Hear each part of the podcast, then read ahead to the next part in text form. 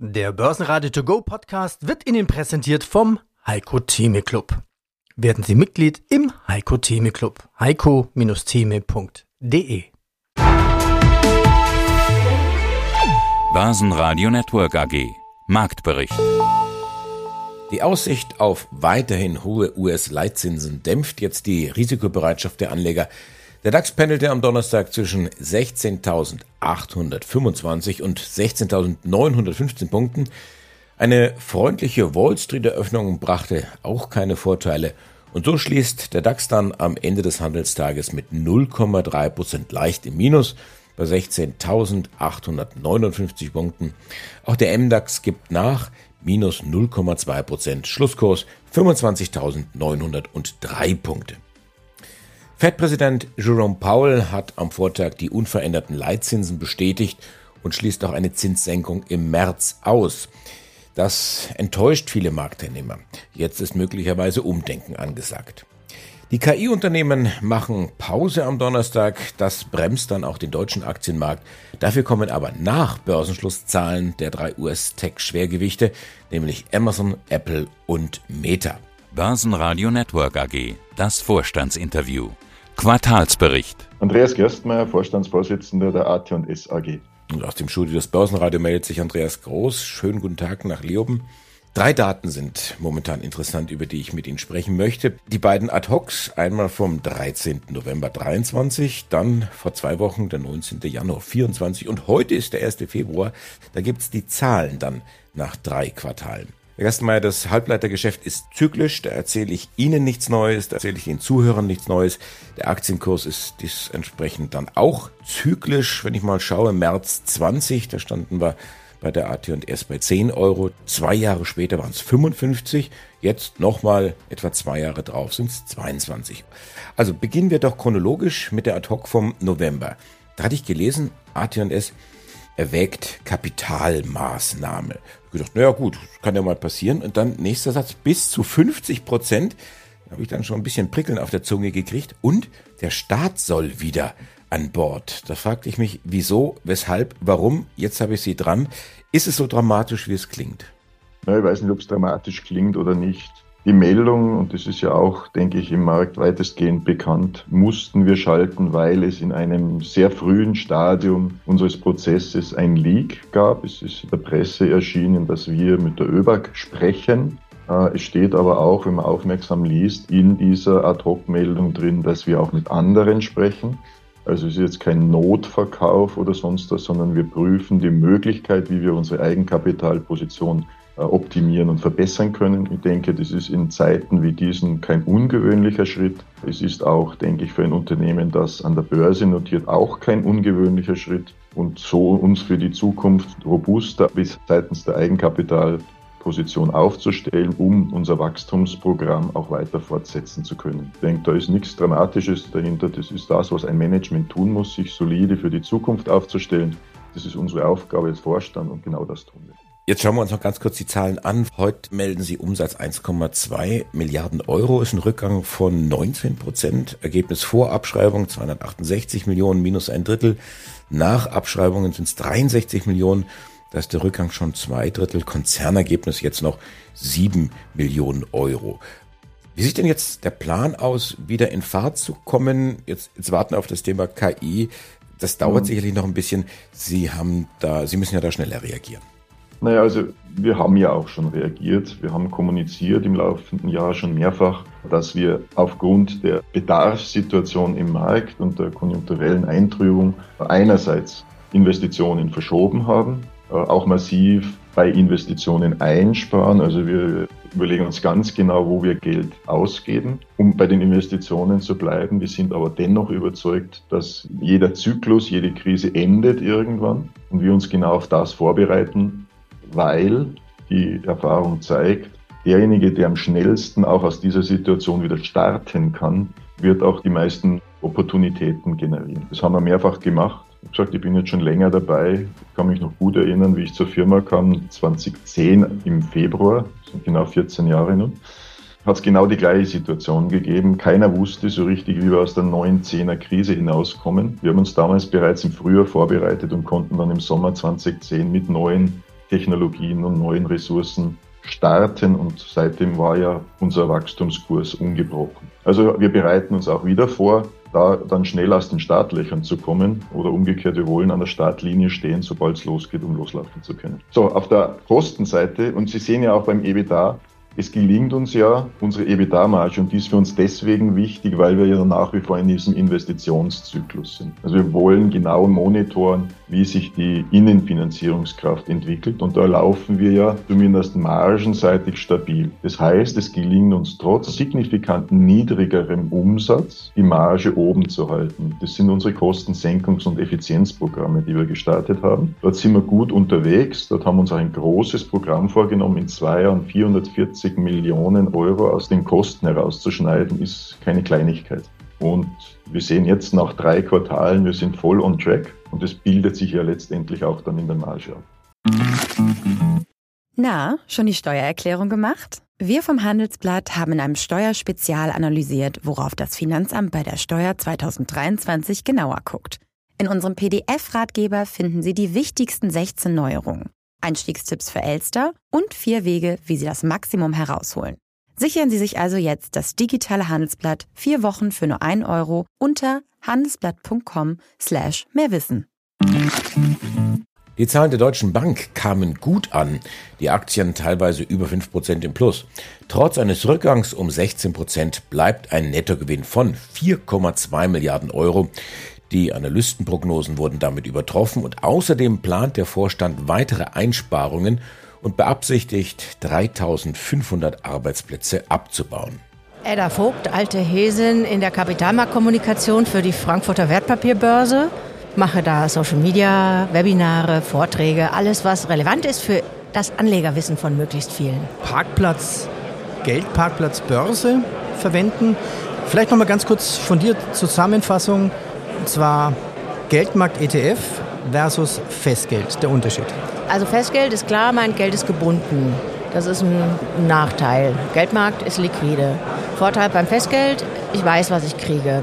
Geldmarkt-ETF schwankt schon, kann man sich anschauen. Sind ganz gering. Einfach mal den X-Tracker daneben, den großen. Also Frankfurt.de auf der ETF-Seite findet man den auch sofort, weil er so viel gehandelt wird.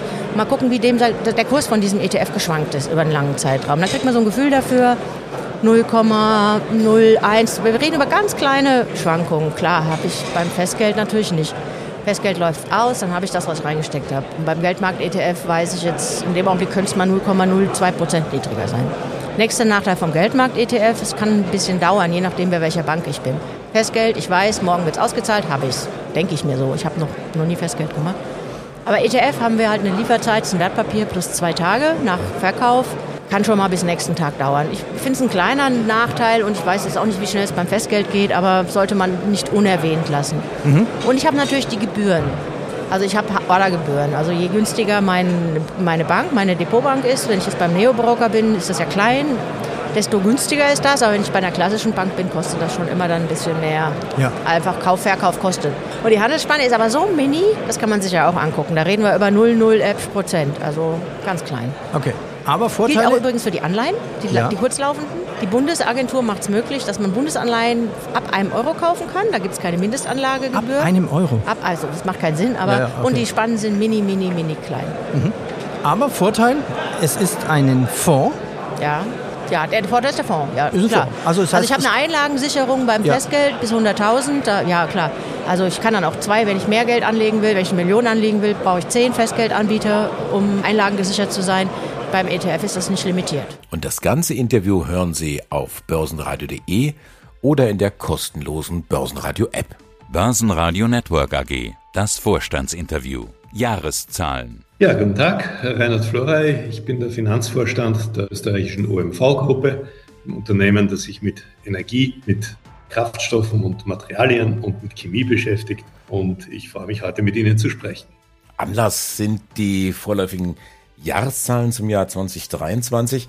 Andi Groß hier aus dem Studio des Börsenradio. Herr Flora, 2022 war ein Rekordjahr für Sie, für die Versorger allgemein. Die Gründe haben wir zur gegebenen Zeit ausführlich besprochen. Jetzt 2023 ist irgendwo eine andere Welt. Es fallen viele Sondereffekte weg und ja, ich will fast sagen, fast der Fluch des Rekordes schlägt zu. Und schon heißt es, ich habe mal bei den Kolleginnen und Kollegen geschaut, Umsatz und Gewinn brechen ein bei der OMV.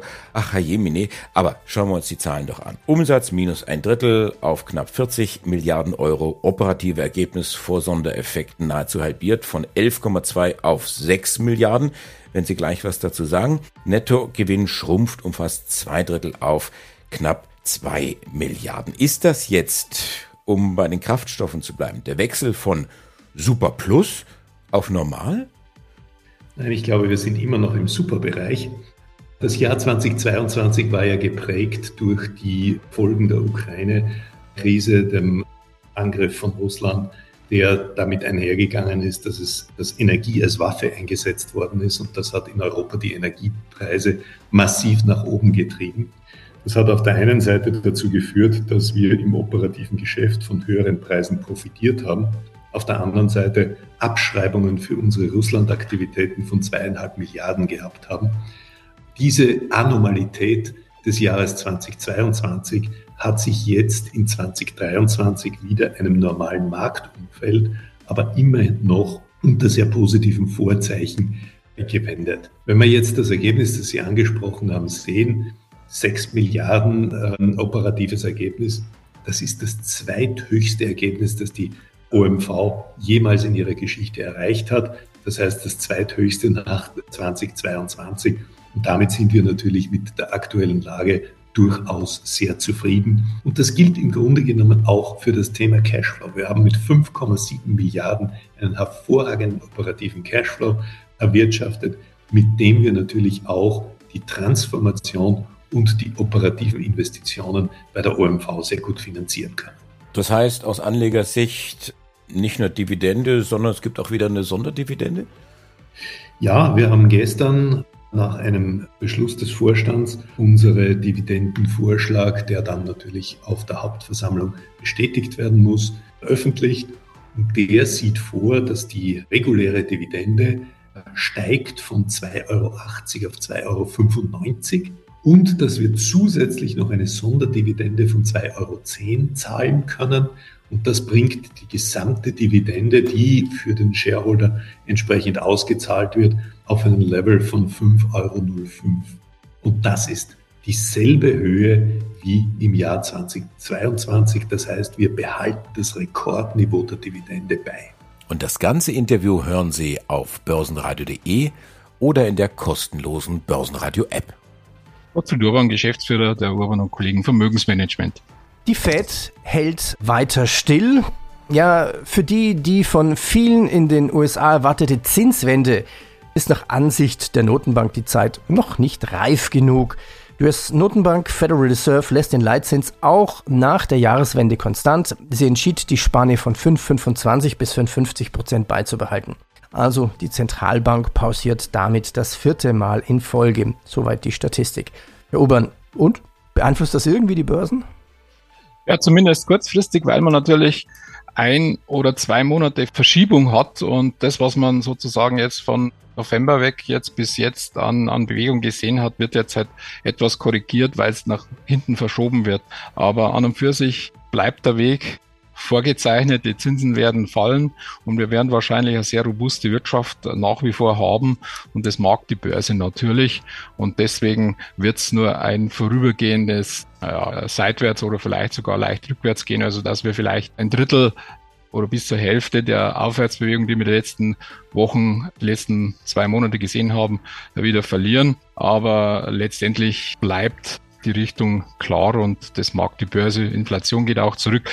Ich verstehe es, dass die Notenbanken etwas zurückhaltend sind. Wir haben ja einige Dinge, die vielleicht doch die Inflation negativ beeinflussen könnten. Also die Lieferprobleme, auch wenn es nur sehr lokal ist, aber beeinflusst doch. Und wir haben Erfahrungen aus der Pandemie, was die Houthi-Rebellen zum Beispiel betrifft, wenn hier weniger Transport dort durchgeht und hier der sogenannte Peitscheneffekt auf die Preise mit Zeitverzögerung zu merken ist. Also hier beobachtet man die Lage wahrscheinlich noch etwas genauer, aber man hat Potenzial für Zinssenkungen. Siemens Healthineers erfüllt im ersten Quartal die Analystenerwartungen. Der Umsatz steigt um 5,7 Prozent auf 5,2 Milliarden Euro. Das bereinigte EBIT um 8 Prozent auf 742 Millionen Euro. Okay, das heißt, sich einen Fonds suchen oder ETF auf Norwegen oder Schweden? Oder wie mache ich das? Ja, ja, also ich würde, wenn man skandinavische Länder denkt, also natürlich Novo Nordisk, der Gesundheitsbereich relativ hochgewichtet. Wenn Sie ein MSCI nehmen, für nordische Staaten haben sie 25, fast 30 Prozent Gesundheit und da ist ein Wert drinnen. Insgesamt muss man mal sehen, dass auch hier viele mittelgroße und kleinere Unternehmen extrem gut aufgestellt sind. Und wenn ich den Index mal nehme, den MSCI Nordic Index Small Cap nehme, der ist seit 2020 deutlich besser gelaufen wie Nasdaq, sogar das Zweifache Performance gebracht. Und jetzt ist der Index stark zurückgelaufen. Bewertungen sind wieder okay und die Branchen sind super interessant. Und da würde ich entweder Index nehmen, wobei ich da tatsächlich in dieser Region Freund von aktiven Fonds bin. Der MSCI Nordic für diese Large Cap schaut gut aus, weil Nord Novo Nordisk da stark gewichtet ist. Also das ist eine Story, die wahrscheinlich weiterlaufen wird, aber die hat man meistens schon irgendwo anders auch mit drin. Und deswegen im Small Cap Bereich und Micro Cap Bereich, im All Cap Bereich in Skandinavien eine, eine breite Streuung verwenden über aktive Fonds und dann glaube ich, nach diesen Rücksetzern auch für die Small- und Microcaps in diesen Staaten und Ländern hat man gute Chancen, gute Renditen zu erwirtschaften. Und wie gesagt, die Langfristrendite, das hat man überhaupt nicht so im Blick, ist bei den nordischen Staaten einer der besten weltweit.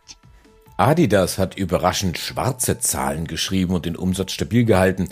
Das vorläufige Betriebsergebnis belief sich auf 268 Millionen Euro, zwar deutlich weniger als im Vorjahr, da waren es 669 Millionen Euro gewesen.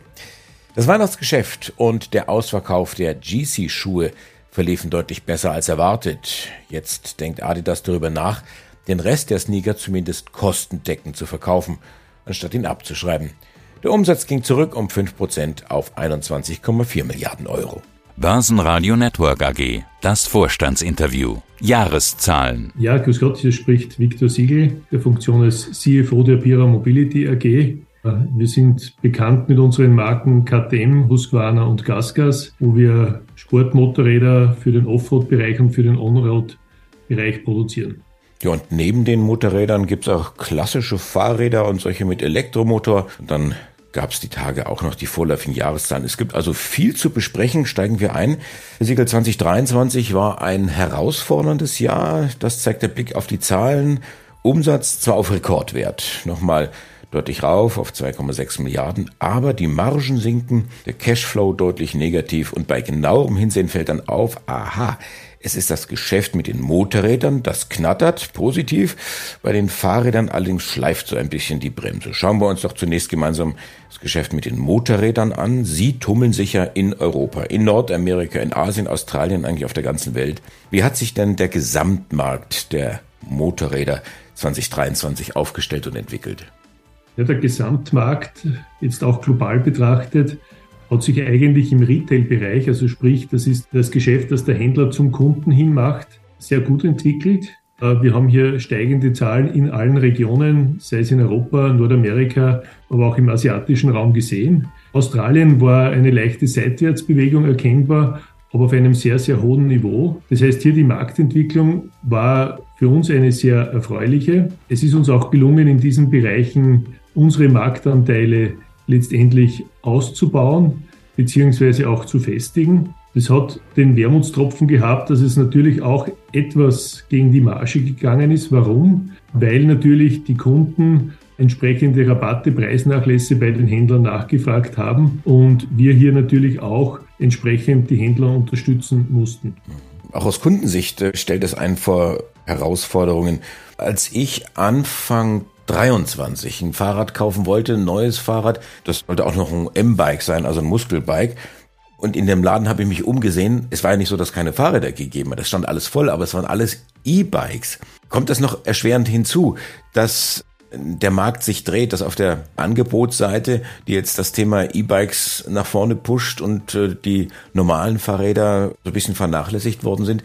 Ja, da ist Ihre Wahrnehmung ganz richtig. Also es, der Markt dreht in Richtung E-Bike. Also der Das klassische Fahrrad, das man noch mit Muskelkraft betreiben muss, verliert im Markt an Bedeutung. Und das E-Bike-Segment wächst ganz einfach, viel stärker. Und das ist letztendlich auch der Grund, warum uns wir im Jahr 23 strategisch dafür entschieden haben, aus diesem klassischen Fahrradbereich komplett auszusteigen. Wir haben die Marke Raymond im Jahr 23 verkauft. Wir sind jetzt auch gerade dabei, die Marke Feld zu verkaufen. Aber die haben Sie doch gerade erst gekauft, oder? Das ist noch gar nicht so lange her, ne?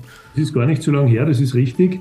Das war durchaus auch vor dem Anspruch, eine Premium-Marke im Fahrradbereich zu haben. Persönlich tut es mir natürlich auch ein bisschen leid um diese Marke, weil es wirklich eine, gerade im Triathlon-Bereich, eine sehr anerkannte Marke darstellt. Aber wenn man sich als Konzern dafür entscheidet, aus dem klassischen Fahrradbereich auszusteigen, dann muss man auch konsequent sein und Feld steht für muskelbetriebene Fahrräder. Das heißt, diese Marke hat dann letztendlich auch keinen Platz im Portfolio. Mein Name ist Dirk Althaus und mein Wikifolio heißt das größte Cyber Security Innovators. Was magst du beruflich? Hast du irgendwas mit IT zu tun? Genau, ich bin schon seit ähm, ja, mittlerweile fast 20 Jahren in der IT-Security tätig, bei teilweise auch börsennotierten Herstellern und habe dann irgendwann angefangen, eben mein privates Depot im Wikifolio-Mantel abzubilden. Ah, also du kennst dich wirklich aus mit den ganzen Hackerangriffen und sowas? Hackerangriffen eher auf der Gegenseite, genau, also eher die Abwehr, auf jeden Fall, richtig. Ja, das fand ich jetzt spannend, was du jetzt gerade gesagt hast, beruflich. Wie sehr haben denn die Hackerangriffe zugenommen oder die Sicherheitslücken? Jetzt haben wir ja auf der anderen Seite ein unheimliches Aufrüsten der Angreifer durch KI-Möglichkeiten. Ich stelle mir das so vor, dass so ein Hacker sitzt irgendwo in seinem schwarzen Raum und sagt, hey, lieber Prompt, schreib mir doch mal das und das Würmchen, den, den Hackangriff, den und den Key, ich will da reinkommen. Und das müsste doch eigentlich exponentiell zunehmen, so wie auch KI zunimmt, oder? Absolut richtig, genau. Gerade die ganzen KI, generative AI und so weiter wird verwendet von Angreifergruppen, ja. vor allen Dingen im Bereich Phishing, natürlich um irgendwelche Phishing-E-Mails zu erstellen, aber auch um zum Beispiel Ransomware zu erstellen, um die sehr schnell auch um, zu kombinieren. Das heißt, das wird halt, äh, ja, nimmt gerade richtig Fahrt auf. Das heißt, die Angriffe nehmen, nehmen zu, werden schwieriger zu erkennen. Und der ganze Markt natürlich ja, wird durch die ganzen KI-Tools, durch die Nutzung auch aufgewirbelt. Sprich, der wird halt wirklich exponentiell weiter wachsen einfach. Und natürlich auch die Hersteller rüsten da entsprechend auch auf und die ganzen Machine Learning-Algorithmen, die ganzen Erkennungen sind dann auch auf der Seite von dem Schutz natürlich auch KI-basiert. Wie groß sind die Lücken, die zu schließen gilt? Bei Privatpersonen, bei Firmen, letztendlich überall in der Cloud, Security für die Cloud. Es gibt ja auch Security, die überhaupt die Datenlage erfasst, um dann schon vorhersagen zu können, wie quasi der Security-Wetterbericht aussehen könnte für die nächste Woche? Richtig, genau. Es gibt da einmal im Jahr vom deutschen BSI einen Lagebericht, 2023 habe ich den durchgelesen. Und da stand zum Beispiel drin, dass hier 2000 Sicherheitslücken, die kritisch sind, jeden Tag gefunden werden. Also eine ganze, ganze Menge natürlich und alles, weil das so schnelllebig ist und auch weil durch die Digitalisierung immer mehr Systeme ans Netz kommen, mehr Programme online sind, wird das halt ja auch in Zukunft, sehe ich da eigentlich kein Ende. Das heißt, es wird immer noch ja, stark zunehmen. Und wie du gesagt hast, die Sicherheitslücken sind immer das Einfallstor letztendlich. Ne? Also entweder gehe ich über den Menschen, ne? über, über Social Engineering zum Beispiel, oder ich gehe über eine Sicherheitslücke. Oder natürlich halt, ich kombiniere beides. Ich bin Andreas Groß, die Stimme von Börsenradio. Ich wünsche Ihnen einen schönen Abend. Börsenradio Network AG Marktbericht.